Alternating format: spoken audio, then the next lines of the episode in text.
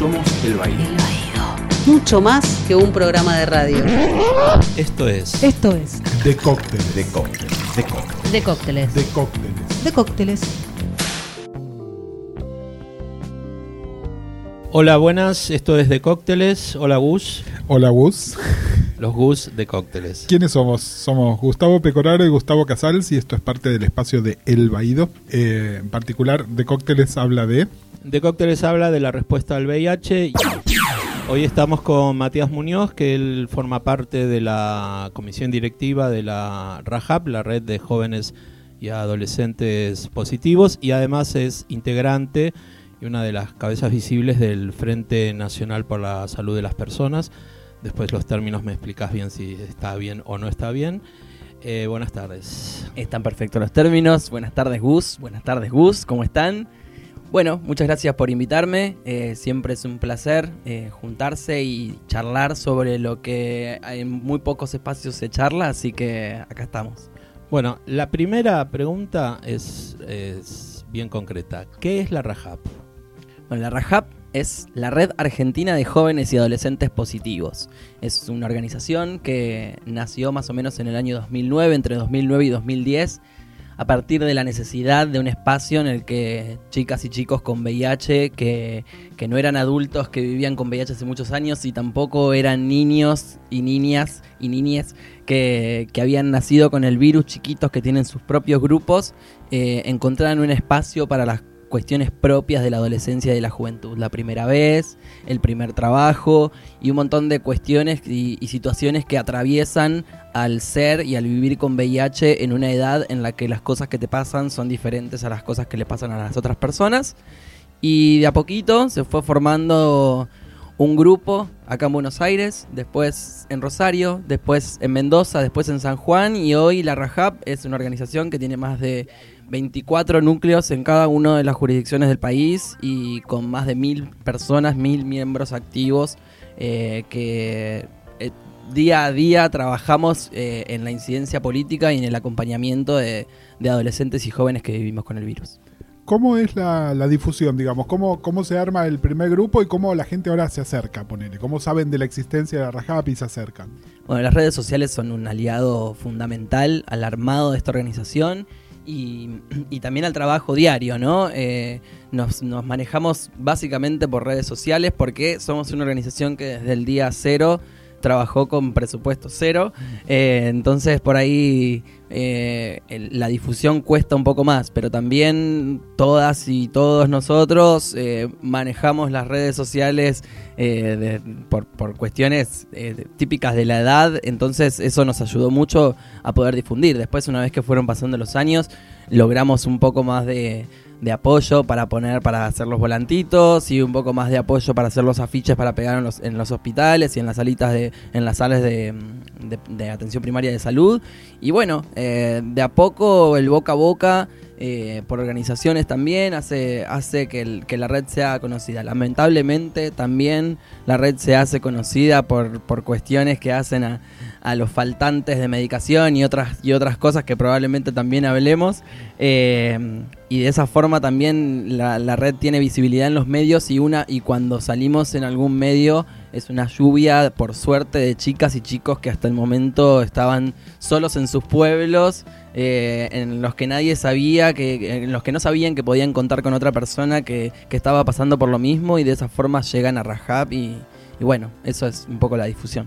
Eh, sobre eso me gustaría que nos contaras, yo siempre digo que la Rajab es uno de los fenómenos más interesantes del activismo eh, que ha sucedido en los últimos años y que es como una bisagra, casualmente por la composición, eh, sobre todo lo, etario. ¿Qué es ¿Qué es para vos ser un activista de la respuesta del VIH a una edad que eh, uno no tendría o una no tendría que ser un activista de la respuesta al VIH? Esa visibilidad tan importante que tienen los jóvenes. Bueno, creo que a nosotros y nosotras nos tocó ser activistas, eh, siempre lo decimos, en la era de los inhibidores de la proteasa y de la integrasa. Y, creo que la bisagra eh, de nosotras y nosotros como activistas nace con la bisagra también de los nuevos tratamientos y de la sobrevida ¿no? de las personas con VIH. Y, y respecto de la edad, creo que, que quienes activaron, bueno, sab- sabrán decirme ustedes más que yo, quienes activaron también en los 80 y en los 90 tenían la edad que tenemos ahora. Eh, me parece que, que muchas veces el VIH eh, para muchas de nosotras es una excusa eh, para poder canalizar toda esa energía que necesitamos para poder dar una mano. ¿no? Me parece que el activismo resulta de el poder hacer que otra persona la pase menos peor. Y, por eso estamos y por eso nos organizamos, porque nos dimos cuenta que otros espacios no hacían que los jóvenes y que los adolescentes estén cada vez menos peor. Y bueno, eso es lo que nos tocó y decidimos estar acá. Eh, Matías, vos decías que mucha gente se dan a conocer por cosas que son bien claramente de activismo, ¿no? Por ejemplo, respuesta a una falta de medicamentos. ¿Cuáles son las algunas de las actividades más eh, corrientes, digamos, que hacen que, no tengan que ser como respuesta puntual a algo, sino, bueno, la Rehab se encuentra, hacemos un grupo, ¿qué, qué tipo de actividades tienen?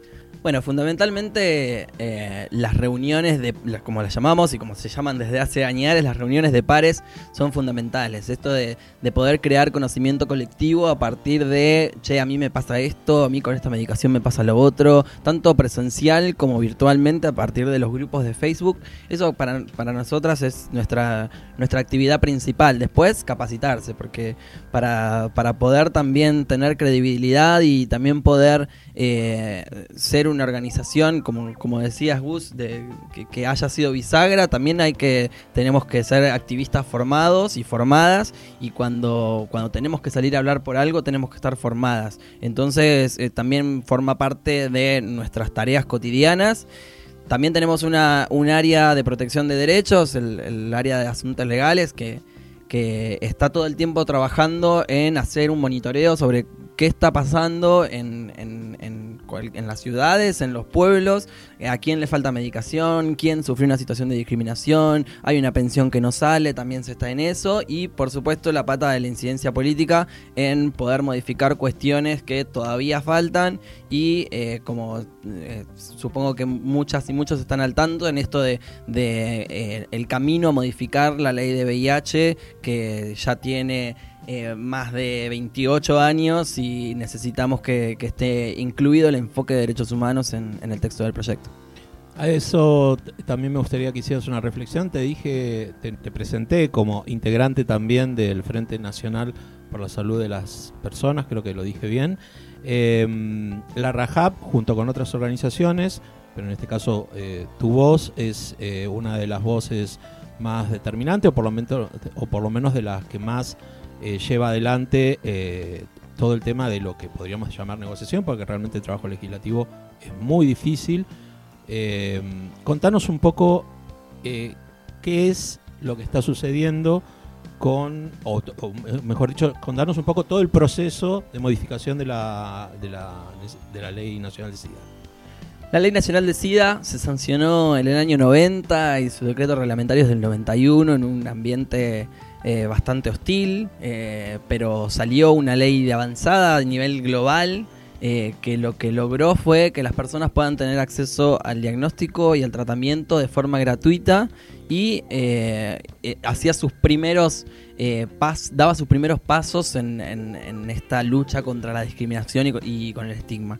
La verdad es que es una muy buena ley que hoy por hoy hace que nosotros y nosotras podamos salir a reclamar en esto con estos faltantes eh, porque estamos porque está protegido por ley y, al- y algunos algunos fallos de la justicia que, que también lograron esta universalidad del tratamiento, pero eh, el- la, la incorporación de los tratados de derechos humanos a la Constitución Nacional, todo el, todo el, enfoque holístico que, que permite los derechos humanos a toda la cuestión de salud y sobre todo el VIH, hacía necesaria una reforma de esta ley, porque faltaban cuestiones que tenían que ver con la educación, faltaban cuestiones que tienen que ver con el trabajo, en esto que que hablábamos sobre el, sobre el testeo de VIH para, para entrar a, cualquier trabajo te piden un, un test de VIH y estas cuestiones no estaban, tampoco estaban incluidos eh, los adolescentes y los jóvenes que nacieron con el virus durante los 80 y los 90 porque no se pensaba que iban a, a vivir mucho tiempo, entonces están como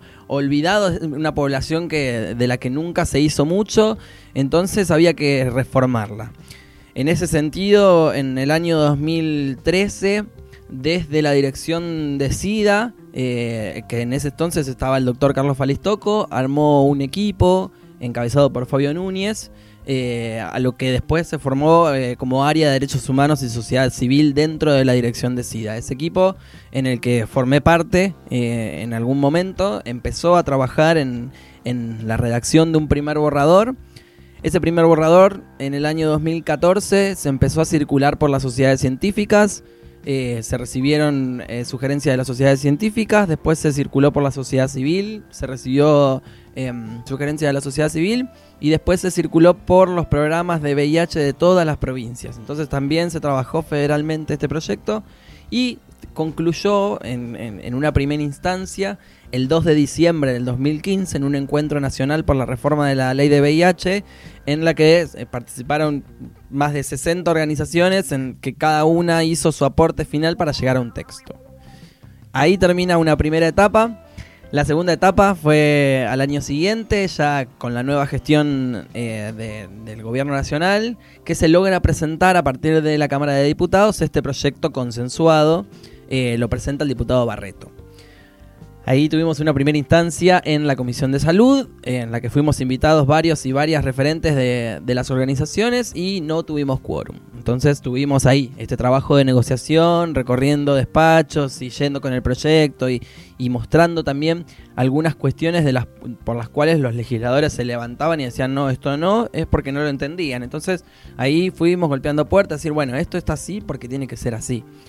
En ese sentido, logramos eh, un dictamen favorable el 13 de junio del 2016 por la Comisión de Salud, le restaban dos, legislación general en cabeza de Lipovetsky y presupuesto en cabeza de La Espina, y eh, pasó todo 2016, eh, pasó todo 2017 y por más manifestaciones que hicimos y por más medios y por más corte de calle, lamentablemente no logramos que el oficialismo se sentara a tratar el proyecto. No logramos que se pusiera en la agenda de la Comisión de Legislación General en principio para dar dictamen.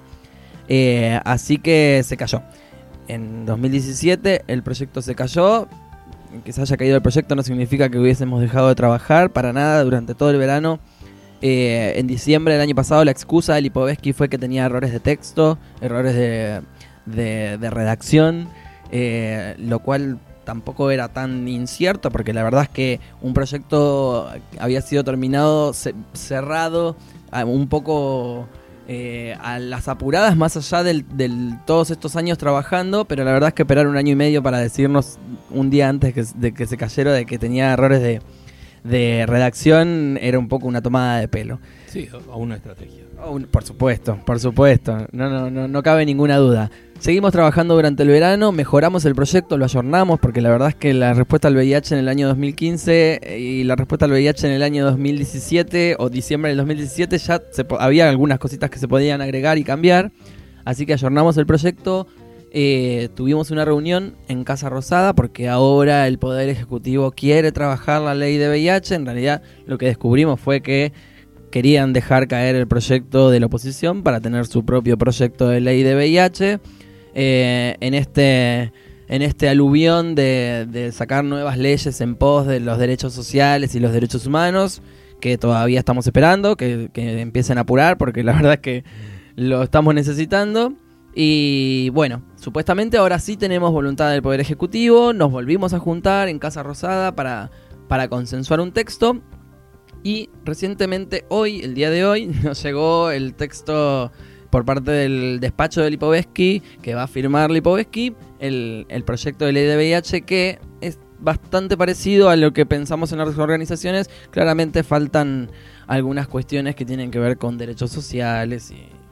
Eh, para los que nos estén escuchando en algún momento no claro, eh, lo que nos cuenta acá Matías, eh, hoy es 7 de mayo, eh, como también para tenerlo como registro histórico a partir de este momento cuánto puede tardar o no. Y 7 de mayo del 2018. Del 2018. Se viene trabajando desde 2013. Cinco años es bastante tiempo, ¿no? Matías, yo te quería preguntar, volviendo al trabajo del, año pasado, que me pareció súper interesante esto que decías que eh, algunas cosas que se rechazaban de plano y en realidad lo que hacía falta era un poco de educación. ¿Se te ocurre alguna puntual que nos puedas compartir en esto de, no para decir, ah, mira qué falta de, de información, qué falta de conocimiento, sino cuáles son algunos de estos puntos que pueden resultar difíciles de aceptar para alguien que no está metido en el tema. Bien, lo primero que se rechazó completamente fue, nosotros proponíamos eh, la creación de un área en INADI específica que sea de VIH por, por, la cantidad de casos de discriminación que hasta hoy se registran. Ellos entendían que el INADI ya trabajaba discriminación y que el VIH no necesitaba nada, eh, nada nuevo, digamos.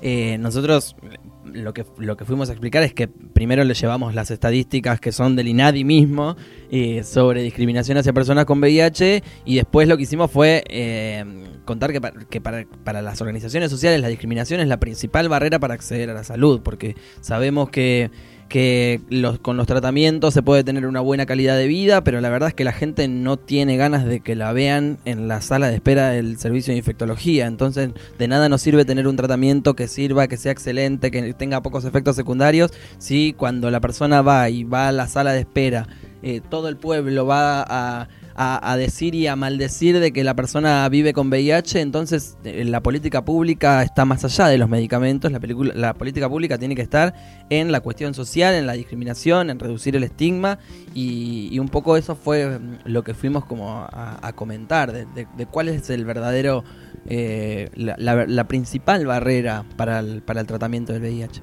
Con, con todos estos años que venís eh, trabajando en este proyecto, más allá de esto que dijiste, que, bueno, que es algo inesperado, ¿no? O, o también eh, una jugada maestra de táctica o estrategia política, ¿no? Estas cosas sobre debatir el aborto o por fin dar el ok a la ley nacional de SIDA. Vos, como parte eh, fundamental de la elaboración de ese proyecto, ¿estás conforme como está, estaría aprobándose?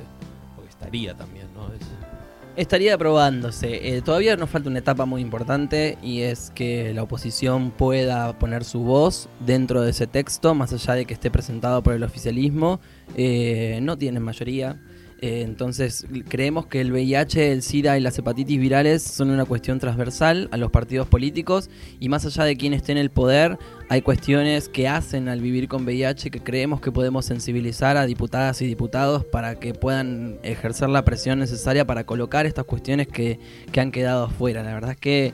O eh, sea, han sacado cosas. Han eso, sacado a eso, cosas. A eso me refería, sí. Si, por ejemplo, el texto que te han devuelto tiene demasiadas cosas afuera o si las cosas que quedan afuera, bueno, en toda negociación, o realmente es para decir, no, acá hay que seguir discutiendo. Ya hemos negociado y ya han quedado cosas afuera que para nosotros eran muy importantes y de todas formas fueron parte de la negociación y que decidimos ceder. Eh, como por ejemplo que eh, este artículo que les comentaba recién sobre el INADI, nosotros proponíamos la creación de un observatorio específico, ellos dejan el artículo de que, el INADI, que se encomienda al INADI la, la revisión, pero eh, no, no hacen a la creación del observatorio que tiene por objetivo investigar y, y generar, o sea, generar conocimiento a partir de, de la investigación para la, para la generación de políticas públicas. Eso lo logramos negociar. Hay cuestiones que eh, nosotros en el texto original teníamos la, garantía del derecho al tratamiento de las personas extranjeras que viven en el país y lo volaron. Y la verdad es que para nosotros y nosotras eh, las fronteras no son para las personas. Entonces, eh, el hecho de que quieran limitar el acceso al tratamiento, el, el, acceso a, a, cuidar el derecho a la integridad física, el derecho a la vida de las personas simplemente porque nacieron en otro país, eso eh, nos, es, eh, cuesta mucho decir que uno está conforme si lo sacan del texto. O sea que la gran, o sea, lo importante sería que la Comisión de Presupuesto diera dictamen favorable, que luego la de, perdón, la de legislación general y la de presupuesto, o todas, den dictamen y que la gran batalla sea en el recinto. En realidad, como el proyecto cayó en 2017, hay que, hay que volver a empezar.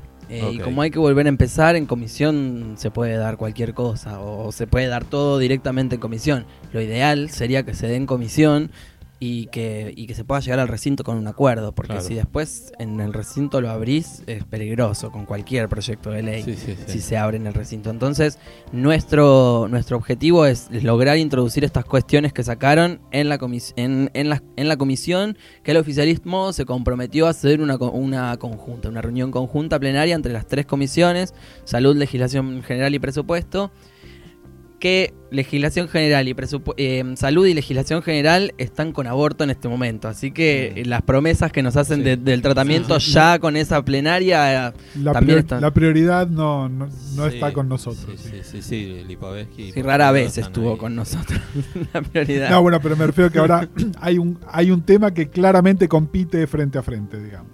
Sí, que como decía Gustavo recién, no, no deja de ser también una estrategia este debate extensísimo Sí, en el que paraliza. Por eso me parece importante que eh, todo como, como contaste el recorrido de esto, ¿no? Porque es lo mismo que ahora, ¿no? No es que el tema del aborto se debate porque hay una decisión de que se debata de parte del oficialismo. Esto viene de años y años y años y ya hay gente que empezó el tema del debate sobre el aborto que ni siquiera está viva, como Dora Kodeleski y tantas otras compañeras. Entonces me pareció muy interesante porque vos sos un chico muy joven, pero hace desde 2013, cinco años de tu vida que te estás dedicando a esto. Entonces digo, para no olvidarnos después cuando, porque también en ese sentido las, las estrategias políticas hay que, hay que un poco como usarlas para darle este contenido de cuáles son los recorridos a las- a- a- para llegar a algunas leyes. Sí, totalmente, totalmente. Y también... Si no queda es- como en la coyuntura, ah, lo aprobó tal. No, totalmente. Y, y- y siempre también un poco aprender de, de las cuestiones que fueron que se fueron dando, ¿no? Las, las- leyes que se fueron militando en los últimos años dejan enseñanzas y, y sacan a la luz algunas estrategias que el conocerlas hace que también podamos sortear algunos obstáculos y algunos no. La verdad es que, que las organizaciones sociales eh, hay obstáculos que podremos y sabremos saltear y otros no y tendremos que seguir pensando en otras formas para, para, para, para, para lo- lograr los objetivos que es, sin ir más lejos, la, la mejora de la calidad de- vida de las personas. Eh, Matías, saliendo un poco del tema de la ley y volviendo a, a la Rajab, recién Gustavo te decía, recalcaba que sos muy joven. ¿Cuántos años tenés? 30 tengo. 30, muy joven. Nuestra vida. Y la pregunta era, eh, vivimos en un país donde un joven dirigente es un empresario de 45 años, ¿no? Que no es un joven dirigente claramente. Eh, ¿Ustedes cómo se autorregulan ser los jóvenes, efectivamente, digamos? Eh, Y, y de autorregularse, ¿cuál sería el escalafón, digamos, no? Es decir, cuando dejas de ser un joven, ¿qué pasas a ser? Nosotros tenemos fecha de vencimiento en la Rajab. Más o menos es así y la mía son me está llegando. La mía me está llegando eh, por estatuto. Eh, miembros de Rajab, integrantes de Rajab, somos hasta el día en que cumplimos 31 años. El día que se cumple los 31, a mí me quedan exactamente hoy 6 meses, medio año. Eh, uno deja de formar parte de la Rajab y lo pusimos por estatuto porque consideramos que, que una organización de jóvenes tiene que ser de jóvenes y, de esa forma funciona, con sus aciertos y con sus errores. Eh, tenemos la suerte de no de no es- estancar dirigentes en, la conducción. Eh, nuestra comisión directiva es un espacio muy amplio, somos 30 en la comisión directiva y absolutamente todas las decisiones pasan por los 30. Eh, y de esa manera venimos trabajando. Hay cosas que, que con eso se, se logran hacer más rápido y otras un poco menos rápido, pero es nuestra forma de trabajo y hasta ahora viene. En- en- si podés, por favor, le- nombrar a los tres coordinadores, entre ellos eh, Camila, y la edad, porque son bien jóvenes. Bien, eh, Camila, eh, eh, Camila era coordinadora cuando yo fui coordinador Arce. nacional. Camila Arce es una chica que tiene 22 años y nació con VIH. Eh, pero hoy día los coordinadores nacionales son tres. eh, uno es Horacio Barreda, que tiene 20 años, eh, que vive acá en Ciudad de Buenos Aires. El otro es Daniel Gauna, que tiene 27 y es de provincia de Buenos Aires. Y el otro es Sergio Ramírez, que tiene 25 y es de Mendoza. Eh, ellos son los tres coordinadores nacionales. Yo fui coordinador nacional hasta el año pasado. Y, eh, pero bueno, sí, la, verdad es que si hay algo que, car- que caracteriza a la red de jóvenes es la juventud, eh, que la verdad es que da, muchísimo, muchísimo orgullo. Como, como se ve muy poco en otras organizaciones, realmente que la juventud sea juventud. No, no, Gus. No, no, quedé- eh, no, estaba pensando también que hoy hay muchas discusiones que se dan en el ámbito político, pero también en ámbitos empresariales tienen que ver justamente con planificar la sucesión, ¿no? Y afortunadamente ustedes no solo lo tienen por diseño, sino que además el hecho de que dirigentes con peso sean tan jóvenes, bueno, nada, les asegura también una continuidad de trabajo y la posibilidad de formar nuevos, nuevos cuadros también, ¿no?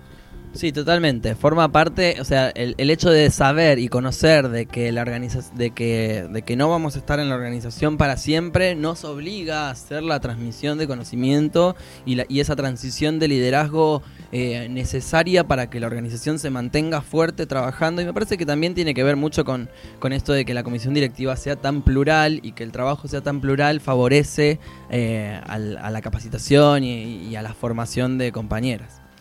Sí, yo- un- una reflexión más sobre el tema este que dijiste de, de la, de lo etario, porque a mí me parece que es un, dato muy importante, que como vos bien decís, en otras organizaciones no se da. Y que, y que tampoco se da esta cosa de la, de la, del intercambio generacional, ¿no? Eh, vos dijiste que en un momento que, que se formaban, que ustedes se formaban, eh, y que tampoco, tenía, que tampoco tenían miedo a los errores. Eh, ¿Cómo, cómo es ese, ese proceso de formación y cómo es ese proceso de balance de las actividades? Eh, ¿Se reúnen anualmente? ¿Cómo son las reuniones de comisión? Un poco... Bueno, sí, nosotros eh, todos los años tenemos nuestro encuentro nacional de jóvenes y adolescentes positivos de Argentina, que, que financiamos de forma... Cada, cada, cada grupo en sus provincias va golpeando puertas para, para lograr algo, para llegar a un encuentro nacional. El, último fue en Rosario el año pasado, que nos juntamos 250 de todo el país. Eh, y son es- esto también, ¿no? Pasa, son tres jornadas en fin de semana largo porque todos trabajamos, estudiamos, algunos van al colegio. Eh, entonces son tres días en fin de semana largo en el que de 9 de la mañana a 9 de la noche son mesas y mesas de formación y asambleas y, y de esa forma debatimos y de esa forma construimos eh, colectivamente. Además eh, de estos encuentros nacionales, también una vez al año tenemos algún encuentro de capacitación sobre algún, sobre algún tema, que lo aprovechamos para hacer la reunión de, de comisión directiva. Y también tratamos de ir creando nuestra propia agenda en base a, a- la coyuntura, ¿no? Eh, eh, eso es- eh, también es, es muy importante. Eh, este año, en- en- encuentro planeado, Este año encuentro planeado 16, 17 y 10 no, 17, 18 y 19 de agosto en Mendoza, en la ciudad eh, de Mendoza. Sí, nos, nos reunimos hace muy poquito en San Lorenzo, Santa Fe. eh, y nos parece que Mendoza es una, es una ciudad que necesita que se hable un poco de VIH. También pensamos en eso, ¿no? Cada vez que vamos a algún lugar, claro, no les voy a mentir, muchas veces es el, el- el- el gobierno local que puede albergar a toda esta gente. ¿Qué tiene que hacer? Eh, y, y también otro factor muy importante es el, buscar en dónde es necesario que vaya un grupo de 200, 300 pibes con VIH a hablar un poco de estas cosas. Así que Mendoza es el, lugar este año y, y veremos cómo, cómo sale. La gente que se quiere acercar a la Rajap, eh, ¿por el encuentro o en general para cualquiera de sus actividades? ¿Cómo los encuentra? Bien, en Facebook estamos como Red Argentina de Jóvenes y Adolescentes Positivos. En Twitter estamos como Rajap-bajo. Y si no, por mail a jóvenespositivos.gmail.com. Eh, una última cosa. eh, em, ¿qué es, ¿Cómo es tu vida eh, cotidiana, el encuentro con otros, otros jóvenes de tu edad eh, ante esta, formación como dirigente en la respuesta del VIH? ¿Qué es, ¿Cuál es la devolución de esa gente? Bueno, eh, desde que eh, milito en VIH pasaron un montón de cosas. Yo hace cinco años, desde, desde que empecé con, con la Rajab, que desde que tengo mi diagnóstico que empecé con la Rajab, eh, al día siguiente incluso me metí a militar eh, mi VIH. Eh, y, fue cambiando muchísimo todo. A mí me costó muchísimo la visibilidad. Yo soy de un pueblo muy chico. Eh, cuando, cuando mi viejo se enteró que, que yo era puto, me pidió que no lo diga, que yo haga lo que quiera puertas adentro. Y a mí me marcó mucho a la hora de tener que salir por segunda vez del closet esta, esto que mi viejo decía de que, de que no quería que lo diga. Porque lamentablemente el VIH te hace sufrir a vos y muchas veces hace sufrir también a tu entorno. Eh, entonces me, costó entender eh, que, yo, yo, a mí me gusta militar el VIH y me gusta que otros y otras sepan que se puede, que, se puede llevar un, un laburo con lo que a vos te está pasando y transformar lo que a vos te está pasando en algo que pueda ayudar a los demás. Y la devolución es, es eso, ¿no? Es cada vez que ah, sale una nota o cada vez que hago una publicación y decenas de personas me dicen, che, qué bueno esto que hacen, yo la verdad que no lo puedo decir en mi laburo o en mi familia, o hace seis años que lo tengo y mi vieja todavía no sabe. Y la verdad es que la satisfacción que te da leer que estás ayudando a alguien o que te digan en la- o que te frenen en la calle y te dicen, che, qué bueno lo que haces, eso es como impagable. La verdad es que es lo mejor, lo mejor que uno puede que uno puede sentir y, y saber que, estás haciendo en el camino correcto. Vas a tener un montón de cosas que te van a doler, eh, va a haber rechazos eh, de, de un montón de, de- de cosas, de, camas, de laburos tal vez, pero, pero la satisfacción de saber que le estás haciendo a otra persona la vida un poco menos peor es, es impagable. Bueno, Matías Muñoz de la Rajap, joven. Eh, me, me encantó ese cierre. Sí, eh. Eh, bueno, nada, gracias Matías. eh, Gracias, Matías. Pónganse, igual después cuando publiquemos el podcast vamos a publicar todos los contactos de la Rajab también, así el que quiere hacer un clic y, y comunicarse directamente lo puede hacer. Pero nada, muchísimas gracias. Eh, estaremos todos apoyando también eh, qué pasa con, con el pase de la ley. Acuérdense, 7 de mayo del 2018. Veamos ahora Lo que sigue. qué es lo que sigue. Esto fue de cócteles con Gus Casal Y Gustavo Pecoraro. para la red de podcast del Baído. De, De cócteles. Es parte de la red de podcast de El Baído. Buscarnos como el Facebook, Twitter, Y YouTube. Instagram, seguinos, Seguinos en, en Twitter, Facebook, Instagram, YouTube. arroba el Baído. Y también no te olvides de suscribirte a nuestro canal de podcast en lunfa.fm.